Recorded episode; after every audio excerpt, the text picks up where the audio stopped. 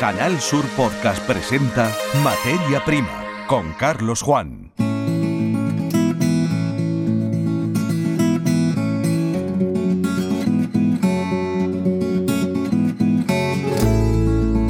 Bienvenidos al podcast de la saga Materia Prima de Canal Sur Radio.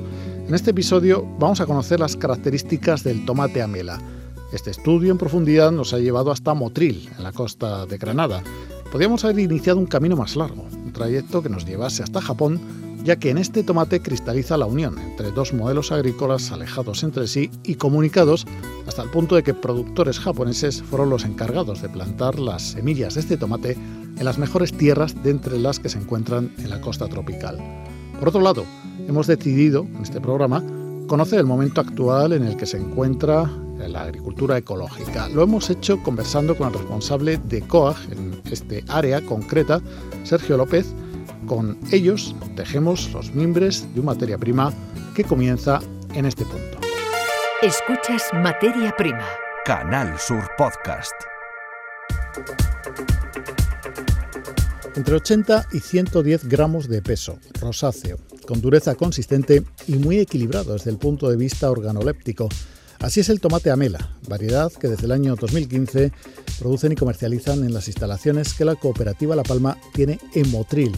Es un producto diferencial dentro de su lista de alimentos y vamos a conocer por qué y sobre todo cómo ha sido la historia del viaje de este tomate desde Japón hasta la costa tropical granadina. Para ello saludamos al presidente de la cooperativa La Palma, Pedro Ruiz. Saludos, bienvenido.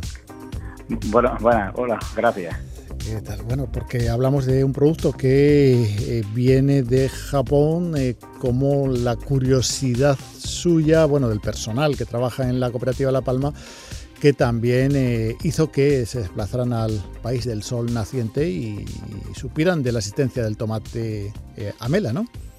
Efectivamente, Carlos, este fue una historia muy bonita, que el hijo del agricultor, pionero en este proyecto que comenzó en el año 1996 allí en, Japón, tuvo, bueno, eh, decidieron de su formación agrícola hacerla aquí en la cooperativa, La Palma, en el año 2011-2012. Eh, estuvieron viendo posibilidades en Centro Europa, Holanda, en Estados Unidos, y por nuestra manera de pensar, de trabajar, de mimar a los agricultores, de buscar puntos premios, el trato, y como cooperativa, pues decidieron que esta formación agronómica agrícola la, la, hiciera la completar aquí en España y en La Palma.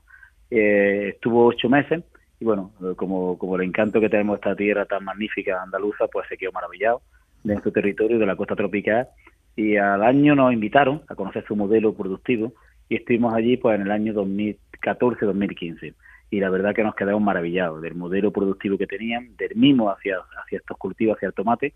Somos una empresa tomatera La Parma y esa simbiosis, ese el querer hacer las cosas bien por un tomate, por la excelencia, pues nos llevó a, emprender este proyecto eh, magnífico porque si es innovador en el producto, es innovador también que dos zonas agrícolas tan distantes, 13.000 kilómetros, un grupo de agricultores de Japón y una cooperativa, pues lleváramos el proyecto a hacerlo aquí, en Motril, eh, donde tenemos la base de La Parma, y te puedo decir que todo el material, todo el material, desde riego, contenedor, sustrato, venía de Japón. Ahora estamos ya intentando, bueno, se, se adquiere aquí en España y de hecho tenemos dos, dos agricultores que llevan con nosotros desde el año 2015 formando a nuestros agricultores para sacar este magnífico tomate que has comentado, ¿no? Y la verdad que, bueno, una historia muy bonita para un tomate excepcional, un tomate que tiene ese, ese equilibrio que has comentado tan organoléptico, tan, tan magnífico y que nos está dando tan, tan magníficos resultados a la empresa y, como no, al consumidor que, lo deleita. ¿no? Estaba pensando mientras te escuchaba que suena un poco como las embajadas eh, que venían de Japón, la historia de Coria del Río en Sevilla, que la pidió Japón, por allí es eh, frecuente pues por unos hechos que ocurrieron pues hace como cinco o seis siglos. Esto es como una embajada comercial que al final ha fructificado. Lo que creo que siguen eh, personas de Japón trabajando, no sé si, si quien puso en pie todo esto todavía está allí pero he visto por nuestros compañeros de televisión que mm, algunos japoneses ahora mismo están en este proyecto todavía, ¿no? ¿Son, ¿Es la misma persona o, es que han venido otras personas? El que inició el proyecto, Masa, eh, eh, no, esta, ah. bueno, esta, tiene cerca de 70 años, ah. eh, vamos, un visionario y pionero, y están, bueno, agricultores de allí están aquí, ¿no? viene dos, tres veces en, año, ahora lo, vamos a decir en octubre eh, con él en, Madrid pero viene, viene dos o tres veces al año. Y lo que sí hay son agricultores, hay dos agricultores con sus familias de, de Japón que están diariamente, bueno, pues haciendo esa labor, ese mismo para este cultivo tan especial y eh, transmitiendo todo ese conocimiento, toda esa experiencia a nuestros agricultores, ¿no? Para, para tener esa excelencia de tomate, ¿no? Pero que están aquí con nosotros, sí. Hay dos, agricultores que nos están tutelando diariamente. Bueno, en cuanto al tomate, que yo lo he descrito según informaciones previas que vosotros incluso habéis generado, realmente es tan, tan sabroso, tan rico, tan entra tan bien por los ojos y especialmente por el paladar, como eh, pues esta descripción con la que iniciaba esta conversación da a entender. Sí, bueno, el tomate, eh, cuando lo prueba, eh, cualquiera, eh, las definimos bien, está entre 80 y 110 gramos, color rosáceo, con un cáliz verde.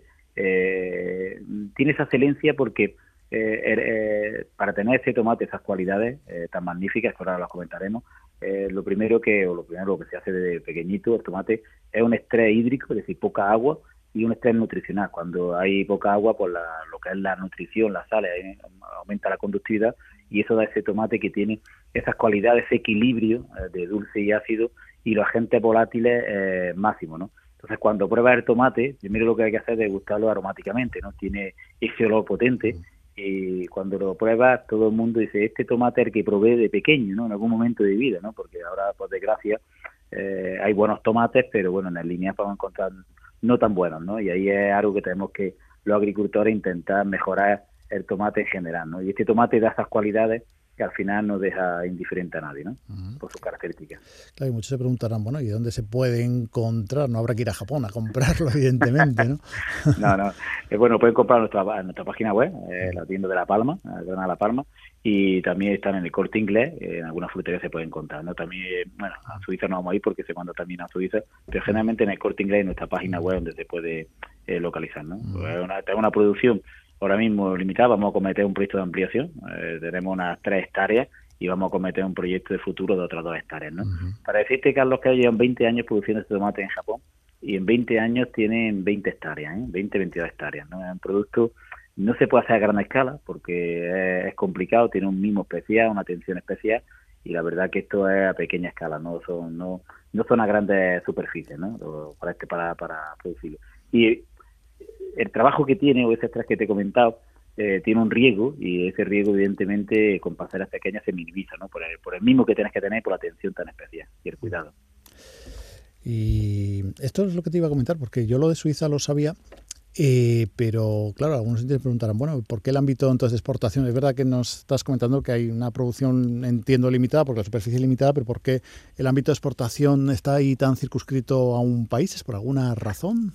Bueno, nosotros somos una empresa que vamos a cumplir 50 años el año que viene y tenemos clientes, bueno, uh, fieles a la empresa, eh, que a un producto premio lo saben colocar bien en los lineales y estos tipos de clientes, tenemos muchos clientes y, este especialmente Suiza es un, país que tiene un, un nivel adquisitivo alto y sobre todo eh, donde va a aparecer en el lineal también lo, lo premia ¿no? en el precio porque al tener una producción limitada el precio elevado ¿no? que que salida está sobre los 20 euros ¿no? entonces al final cuando acá en el lineal tiene un precio pues está entre 25 y 30 euros al kilo que bueno que no está no está a bolsillo de todo aunque yo digo que una pieza un tomate eh, si lo compra aislado los tomates puedes pagar dos o cuatro euros, ¿no? Un buen vino puede valer eso, una copa de vino, ¿no? Pero eso ya gusto del consumidor, ¿no? Bien preparado y bien cocinado, bueno, pues puede ser desde luego una experiencia tal y como nos has descrito y como hemos empezado eh, hablando del tomate La Palma y eh, perdón del tomate Amela y de la cooperativa La Palma que ya bueno pues para terminar también nos gustaría conocer un, un poco más no sé si estáis eh, solamente en Motril si tenéis alguna instalación en algún otro punto de la provincia de Granada y, bueno, pues un poco el trabajo que hacéis más allá del tomate amela. Cuéntanos, Pedro. Hmm. Bueno, nosotros tenemos la central está en Carchuna, aquí en Motrín, tenemos dos, dos puntos, uh, aquí en Motrín, en la cooperativa, en Punto Alón otro, y en Vélez de Benodalla y Castel de Ferro y, y Albuñó. Y luego la zona norte de la provincia de Granada, es decir, estamos eh, geográficamente esta zona de producción fundamentalmente Granada. En verano, por las temperaturas de la costa, producimos en dos zonas, la comarca de los ríos y Suja, que tenemos otros dos centros. Somos unos 700 agricultores, eh, agricultores, estamos en 40 países, 1.300 trabajadores y tenemos una facturación 150 y 160 millones de euros facturación, ¿no? Y bueno, nos caracterizamos por, por, especialidades, ¿no? Algo producto premium, algo excelente y ahora mismo pues estamos enfocados en nuestro proyecto todo lo que es mini vegetales, cherry, mini pepino, mini pimiento Y de un tiempo hacia aquí hemos visto que en el línea falta un tomate de sabor diferente y estamos apostando por la Dora. En la Mela estamos también ahora en un segmento, un tomate, bueno, azulcado antociano, que tiene una cualidad que sirve para estrés. Ahora estamos también viendo que además del licopeno, que es rico, vitaminas, eh, antioxidantes, lo que estamos potenciando y, que investiguen las empresas de material genético con estos productos que lleven funcionalidad, ¿no? como la antocianina, por ejemplo, ¿no? que al final de por sí son saludables, pero si eh, los genetistas pueden con cruces eh, naturales, siempre haciendo cruces naturales, entre especies, entre tomates, pues aporten algo para, para la salud más, ¿no? Y ahí estamos enfocando mucho nuestro proyecto de, de futuro, ¿no? Para intentar que al final lleve, llegue una línea un tomate diferente, de sabor, y que, bueno, te premie con, con consumirlo hoy y mañana y a agricultor le llegue una rentabilidad, evidentemente. Esa es nuestra línea de trabajo. Pedro Ruiz García, presidente de la cooperativa La Palma, muchísimas gracias por ilustrarnos con tanta información y de tanta calidad, especialmente mm, ahora pues eh, por ser el medio radio entra por los oídos, pero sin duda también visualmente y por el paladar, eh, si tuviéramos ocasión para ello, pues desde luego sería bien recibir esa información sobre eh, la producción en general y en concreto y en particular sobre el tomate Amela. Muchas gracias por estar en el podcast de Materia Prima en esta jornada. Gracias a vosotros y por este trabajo tan excepcional que hacéis y poner en valor todos estos productos. Bueno, estamos hablando de la mela, Carlos, pero tenemos una tierra, mm, yo viajo mucho, pero tenemos una tierra que es Andalucía, que no es el sector agroalimentario en el mundo como el nuestro, ¿no? Tenemos buen vino, aceite, carne, pescado, en fin, tenemos agroalimentariamente creo que la región más, más, más importante del mundo y tenemos que disfrutarla y ponerla en valor. Muchas gracias a vosotros. Claro que sí, un abrazo. Escuchas Materia Prima. Canal Sur Podcast.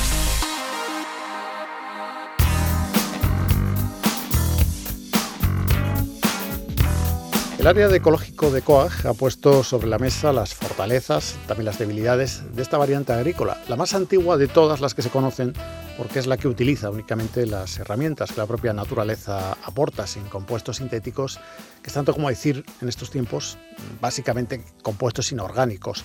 Nosotros nos vamos a apoyar en el encuentro que COAG ha tenido con la Dirección de Industrias, Innovación y Cadena Alimentaria de la Junta de Andalucía para pulsar el estado de la agricultura ecológica.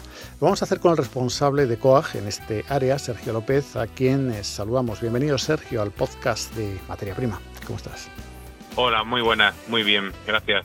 Bueno, pues eh, imaginamos que efectivamente un encuentro de toma de posición, además en cargos que muchos pues, están accediendo ahora a sus nuevas responsabilidades tras la formación de gobierno, también tiene la virtud de eh, desplegar todas las cartas sobre la mesa de contar, mira, esto funciona relativamente bien, esto funciona fatal, aquí necesitamos ayuda. Em, ¿Cuáles son primero podemos empezar por la fortaleza, ¿no? De, si te parece, del, por empezar por lo bueno y luego hablamos de, lo que puede mejorar, de lo que puede funcionar mejor. Pero ahora mismo el ecológico andaluz, eh, ¿de qué puede sacar pecho, eh, Sergio? Pues principalmente de la profesionalidad. Es decir, eh, tenemos un, sector que se adapta muy bien a los cambios que existen.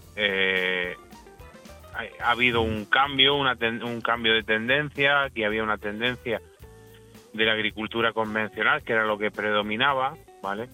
Y eh, la demanda de, productos más respetuosos con el medio ambiente ha hecho que, que, el sector cambie. Y al final, pues, eh, se ha visto que, tenemos capacidad de respuesta y eso es porque somos profesionales, sabemos lo que hacemos y estamos en, en continuo cambio y yo creo que eso es algo muy positivo.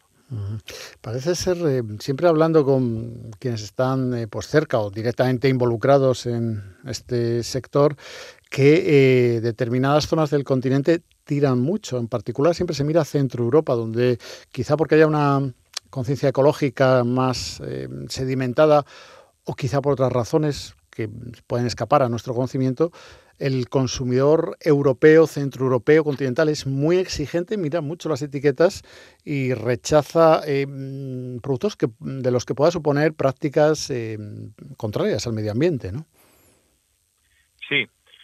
Bueno, primero decir que, es verdad que, el ecológico eh, está generando un cambio de mentalidad pero esto viene mm, de antes, es decir, aquí hubo un, yo yo soy de Almería, yo soy agricultor almeriense Y, por ejemplo, en Almería hubo un cambio, una revolución en verde con, con la incorporación de la luz integrada y luego con el control biológico de plaga. Eso, esos cambios de evolución y de innovación en el sector hizo que la agricultura ecológica se pudiera consolidar, porque ya había un trabajo previo hecho.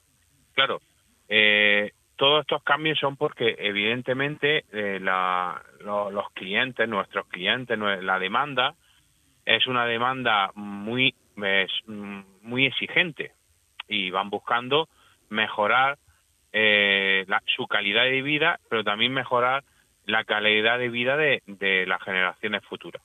Y, en eso la, agricultura ecológica da un, plus o, mm, o, se acerca más a, la, a las prácticas culturales tradicionales que siempre, y es así que tenemos claro, porque ya se demostró durante mucho, muchas generaciones, que esas sí son eh, duraderas en el tiempo y se pueden son sostenibles digámoslo así, ¿vale? Y, claro, siempre hablamos de Centro Europa porque evidentemente si un productor tiene una merma en su producción eh, por, por, seguir estas prácticas culturales, mm, evidentemente tiene que cobrar más por, por su producto. Eh, Centro Europa tiene capacidad económica para poder eh, permitirse eso. Mm, por desgracia, en nuestro país a día de hoy, aunque va creciendo, y eso es algo positivo, pues, pero a día de hoy la realidad es que no estamos al nivel de Centro Europa. Sí, eso, eso ibas a reflexionar hacia como mensaje que se puede mm, dejar a quienes eh, sintonicen bien por ondas o bien directamente desde internet con este podcast, que cuando pagan más por un producto ecológico no es por eh, capricho de la cadena que puede haber detrás, sino porque eh, precisamente las producciones no están tan industrializadas, eh, los márgenes eh, se reducen, hay una sensibilidad mayor a cualquier cambio de circunstancia y nadie produce pérdidas, con lo cual el coste, esto se tiene que repercutir en el coste. Esto es un poco de pedagogía, ¿no? porque todavía hay verdad voces que dicen, es que con determinados productos, claro, pagar más por lo mismo, si lo encuentro en los lineales de los supermercados, pero eh, digamos eh, como resultado de grandes marcas, de una producción industrializada y demás, pues hay gente que se resiste a, pagar eh, por un producto que al final juzga que es lo mismo y seguramente no lo sea, claro, ¿no? porque la producción no es la misma, evidentemente. Claro, porque es que estamos hablando de cosas distintas. Es decir, el, el modo de producir de un convencional a un ecológico es totalmente distinto. y claro, yo no digo que el convencional sea mm, peor producto, de hecho hay unas condiciones detrás mm, o, una, o unos controles y una reducción muy drástica de todos los fitosanitarios, ¿vale? Pero si nosotros utilizamos eh, abonos orgánicos, prácticas culturales mucho más sostenibles que una producción convencional. Y ahí es donde está el, el, el plus, ¿no? Ya no es solamente una cuestión de salud propia, sino de salud de, las generaciones eh, que, nos, que nos van a sustituir, por, por decirlo de alguna manera. Y eso la agricultura y la ganadería ecológica sí la lleva, lo lleva a práctica. Bueno, y en cuanto a las debilidades, eh, a ver, ¿qué le habéis trasladado a la Junta de Andalucía? Porque es un sector amplio, un sector que sí, es verdad que en Almería tiene peso, por lo que nos contabas anteriormente, por los avances espectaculares en, la eh, agricultura, las técnicas eh, que utilizan, bueno, pues desde animales hasta, en fin, cualquier cosa alternativa a los productos químicos. Pero, em, como decían, ese bosque amplio que es Andalucía, ¿qué le habéis trasladado al gobierno? Eh, andaluz acerca de cosas que deben de funcionar mejor o que pueden ser susceptibles de mejora. Sí, bueno, principalmente le, demandamos la la reactivación y, la apuesta en firme del Consejo Andaluz de la Producción Ecológica. A día de hoy existe, tiene su base reguladora, ha estado funcionando, pero en eh, este año, por ejemplo, no se ha constituido todavía. Eh, ese Consejo Andaluz tiene unos grupos de trabajo que intentan eh, dar solución a las problemáticas que se, tienen en toda la en toda la región. Claro, nosotros creemos que ese es el órgano, es el órgano principal porque están todos los actores de la cadena. desde certificadora hasta la comercialización pasando por el productor. Y eh, digamos que eh, teniendo a la Junta y a la Consejería como centro, como eh, referente y, es donde se debe de tomar decisiones importantes. Nos trasladaron que estaban dispuestos a, a redactar el Consejo Andaluz Mm, vimos positivo, muy positivamente ese compromiso. Ahora vamos a ver si se lleva a cabo. Eh, también nos comunicaron que iban a reactivar o a fomentar eh, la investigación en los IFAPA y eh, lo vimos con, con, muy buenos ojos, ya que una de nuestras propuestas era mayor investigación. A día de hoy tenemos certeza de que hay contaminaciones indirectas eh, en muchos frentes que no sabemos cómo actúan en nuestros campos. Y, entonces, y ahí es donde tenemos que incidir. Entonces, fue una de las propuestas también eh, eh, principales que se le hizo a, la consejería. también le propusimos mayor, mayor apuesta económica para un sector que está creciendo a, uno, a un nivel eh, bastante considerable. A día de hoy en Andalucía ya estamos en un cerca en un 29,7 en el último en la última estadística que se hizo, si no recuerdo mal, en el 2021. Es decir, estamos ya por encima de los de, los objetivos de, de la Unión Europea. Entonces, creo que, que ese crecimiento, que es muy positivo, hay que consolidarlo. Y se tiene que consolidar con, con presupuesto y con voluntad. ¿vale? Entonces, pues esos fueron los, los tres puntos principales, aunque se habló de, de muchas cosas más, por ejemplo, de mayor control de las certificadoras de insumos. Estamos detectando que muy puntualmente, pero existe, eh, hay insumos que generan problemas de contaminaciones de contaminaciones de productos que todavía no se conocen muy bien cómo, cómo funcionan o cómo contaminan o qué afectan, pero que sí se sabe y están eh, no autorizados en la Unión Europea. Y mm, un agricultor que compra un, un producto con un sello de, de una certificadora, pues lo compra por esa seguridad, por una seguridad de que está comprando algo que está analizado y que está comprando algo acorde a la eh, legislación de, de, agricultura ecológica.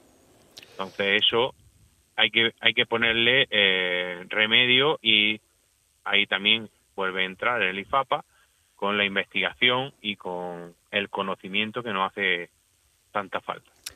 Tareas, tareas desde luego que eh, tienen la administración pública, la más cercana, en todo caso nos quedamos con ese dato, ese titular eh, que procede de, eh, un estudio yo desconocía, pero que, eh, si no me ha parecido entender mal, casi el 28%. Por lo tanto, la agricultura se adscribe de una forma u otra a lo ecológico. Mm, es una cuota de producción, mm, desde luego, nos decías que está por encima de los objetivos de la Unión Europea y que nos llama la atención porque es, es muy importante. Lo hemos entendido bien, lo hemos contado bien, ¿no? Mm. Sí, eh, eh, la estadística a día de en el 2021 decía que estábamos en el 29,7 de la superficie agraria útil de, la comunidad. Y los objetivos que se marcó la, la Unión Europea estaban en el 25%. Es decir, estamos por encima de los objetivos que la Unión Europea se, se marcó.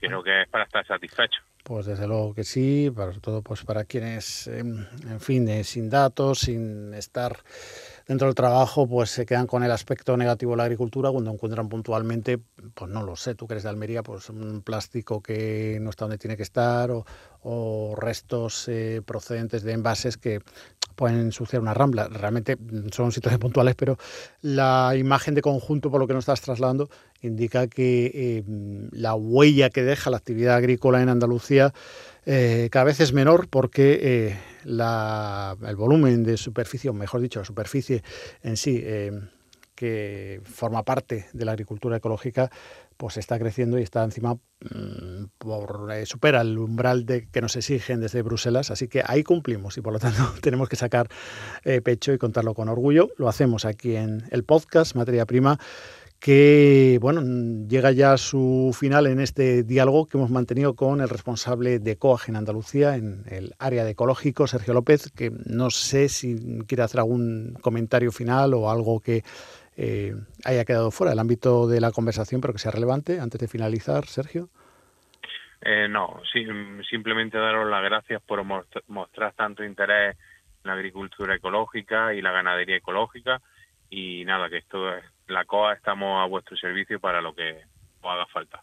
Muchas gracias. Un placer contar con vosotros en esta serie de podcasts en la web, alojada en la web canalsur.es, el podcast de materia prima. Saludos. Gracias. Hasta luego. Chao.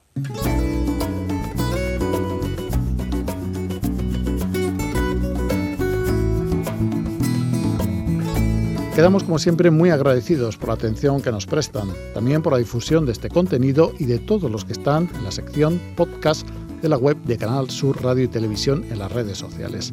Hasta nuestro próximo encuentro, saludos. En Canal Sur Podcast han escuchado Materia Prima con Carlos Juan.